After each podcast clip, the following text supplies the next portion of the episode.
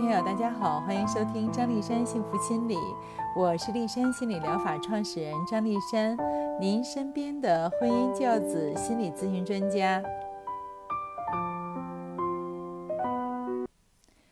耀华中学，呃，一位高一年级的男生啊，特别的苦恼，他跟我说，他的父母不爱他，这使他特别的失落，有的时候难以安心的做事情。同时呢，他内心总是涌动着一种特别强烈的负性情绪，一旦内在的痛点被点爆，哈，他就完全无法控制自己的情绪，和父母大发雷霆。父母呢，肯定也会觉得委屈，哈，经常呢在家庭成员的这个微信群里啊发一些公众号的文章。啊，基本上就是什么内容呢？就是说，孩子还吃着父母的饭了，就开始给父母掉脸子这样的这些东西哈。小伙子呢，点开了看，越看越觉得委屈。明明是父母不爱自己的儿子在先，给儿子造成了巨大的心理的创伤，不但不承认呢，反而呢还说这是孩子的不是。小伙子呢，希望在和我交流中解决两个问题，并且呢，希望我做一期喜马拉雅的节目，让他的父母呢也能够有机会听到。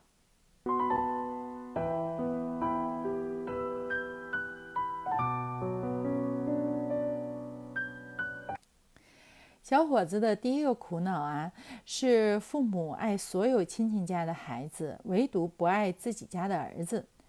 他呢，为了证明他自己的这个观点，哈，给我举了两个例子，哈，就是姥姥家那边的亲戚，哈，呃，有一位呢是在农村老家的表弟来到他们家，就随便霍霍他的玩具。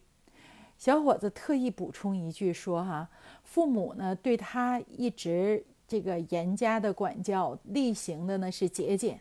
所以从小呢很少给他买玩具。每一个玩具对于他来讲都很珍贵，那么于是呢，看着表弟霍霍自己的玩具，他就不允许表弟随便乱动他的玩具。妈妈就训斥他没有爱心，不懂得让着表弟。他内心呢就特别的不服气。啊，表弟走了哈，他发现自己最爱的一个玩具没了，就找妈妈哈，跟妈妈说。妈妈呢就敷衍说：“哎，肯定是不知道忘了放哪了吧？哪天啊你不找了，兴许这个玩具自己就出来了。”但是小伙子就觉得这个玩具肯定是让表弟拿回老家去了。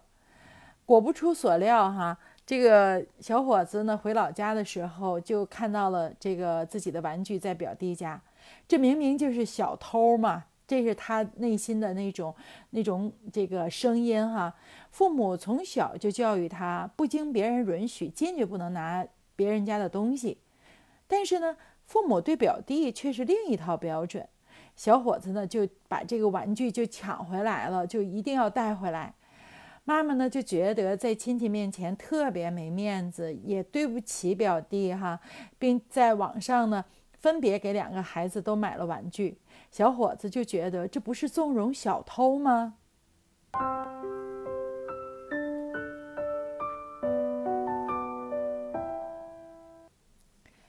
小伙子呢，在北京还有一位表哥啊，人家家呢就特别有钱啊，暑假呢来天津住在小伙子家，父母呢就特别的慷慨，慷慨到让小伙子发指的地步，竟然一日三餐都在外边吃。他们家平时特别节俭嘛，所以几乎很少到外面去吃饭，太浪费钱了哈。可是表哥在他们家，他们家就像大款一样，不惜血本的，就是带着表哥各处吃。这个人家表哥呢，好像也有一点情不搭意不搭的，也没有觉得自己啊备受这个礼遇的这种感觉。小伙子一边跟着吃啊，内心呢就特别憋屈。他发现啊，妈妈对亲戚家的孩子是有求必应，就算人家没有什么要求，他会主动的给人家买这买那。而每当自己儿子要买东西的时候，父母就要说了啊，要节俭啊，不要和同学攀比啊，要好好学习呀，不要追求物质啊，等等。他曾经一次一次的跟父母说自己的这些观点。啊，就是觉得父母太爱别人家的孩子了吗？那父母就批评他没有胸怀啊，不懂得与人为善，他无法控制自己的情绪了。后来他就直接哈，呃，就打了表哥和表弟。他本来想用这种过激行为引发父母对自己教育这个行为的一种反思，但是呢，并没有达到预期的效果。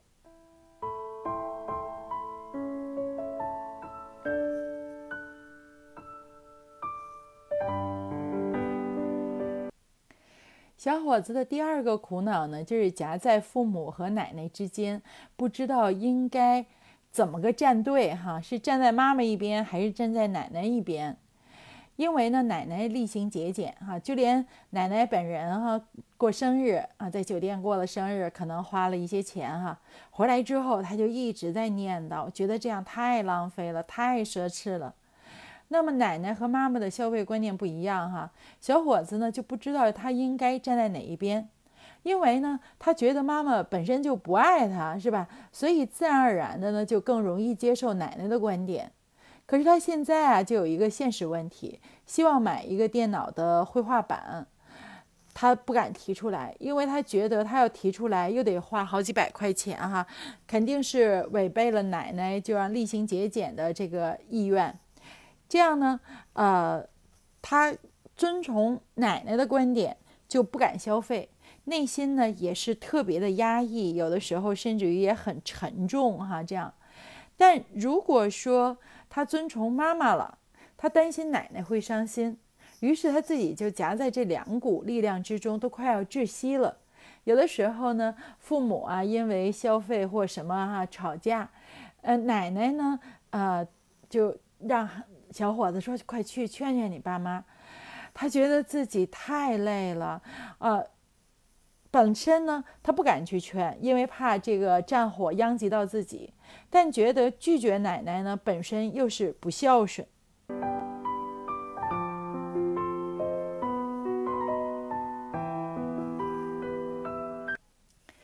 各位听友，呃，听到这儿啊。呃，我不知道哈，您是不是也看到了你们家的影子哈？就是孩子的很多的这种想法呀什么的，其实都有这个相似的地方的哈。那么，如何帮助小伙子和他的父母呢？首先，先说给小伙子哈，后现代心理学啊，有一种流派叫做家庭系统排列。那么也就是说，每个家庭成员都要恪守自己的位置。小伙子呢是奶奶的孙子，父母的儿子，啊，那么也就是说，要如果说用用一个这个这个树状图来讲呢，你是在最底端哈，所以呢，你本身就不是家庭的调停者，不要过度的卷入到成人的世界中去。也就是说，当奶奶和妈妈的消费观出现了矛盾的时候，你不要说我要站队，我要站在这边或站在那边，你哪边都不需要站，这是他们成年人的事情啊。那么也就是哈，奶奶、妈妈和小伙子本来呢就属于三个时代的人，考虑问题的出发点呢肯定是不一样的，那没有对与错之分。奶奶年龄大了。不能再赚更多的钱了，所以呢，就是能少花就尽量的少花，这没有错，对吧？那父母呢，身处这个社会，知道维系人脉圈子的重要性，尤其呢，维护亲戚之间的关系，哈，不不仅仅说是一个人脉圈子的问题了，更是一种亲情在哈。所以呢，无论说是表弟还是表哥，他们都不想怠慢人家。但是哈，我可以和小伙子负责任的说，妈妈对他们的爱和对你的爱完全是不一个层次的，不是在一个层次的。妈妈对你的爱是基于你未来以怎样的一种形象立足于社会的，所以肯定对你的要求呢会更高一些。而对表弟表哥的那种爱呢，只是。亲戚间的关爱，因为把握他们的人生方向的责任在他们父母身上，你父母是不需要帮助把握他们的人生方向的。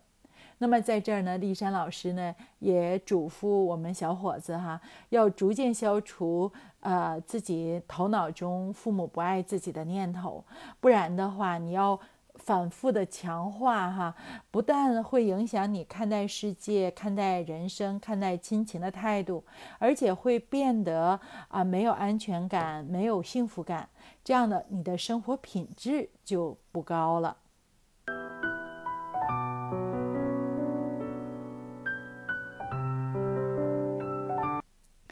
那么下面呢，我们就说给小伙子的父母哈，你们是。传统意义上善良的人，好人，啊，严以律己，宽以待人。同时呢，也是咱典型的天津人哈，就特别的讲究外面儿啊。就是我们天津人有一个说法，叫牙掉了咽肚子里哈，这个胳膊折了吞袖子里哈。我们一定要以一种特别啊豁达光鲜的这种状态哈，这个去面对。周围的亲朋好友，哈，我觉得呢，呃，这个是没有什么问题的。但是你不要忘记了一点，你所面对的是和他表哥表弟同龄的儿子，他无法站得跟你一样高，看得也无法跟你一样远，所以呢，要耐心的聆听孩子的内心的感受。不要轻易的就给孩子贴上啊心胸不开阔呀啊不懂得感恩啊这样的标签儿，同时呢满足孩子合理的诉求哈呃，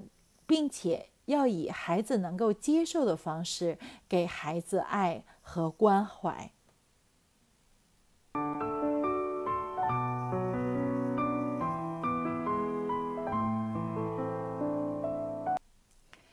啊，那么我也想说给奶奶哈，勤俭持家啊，无论是什么时代都是美德。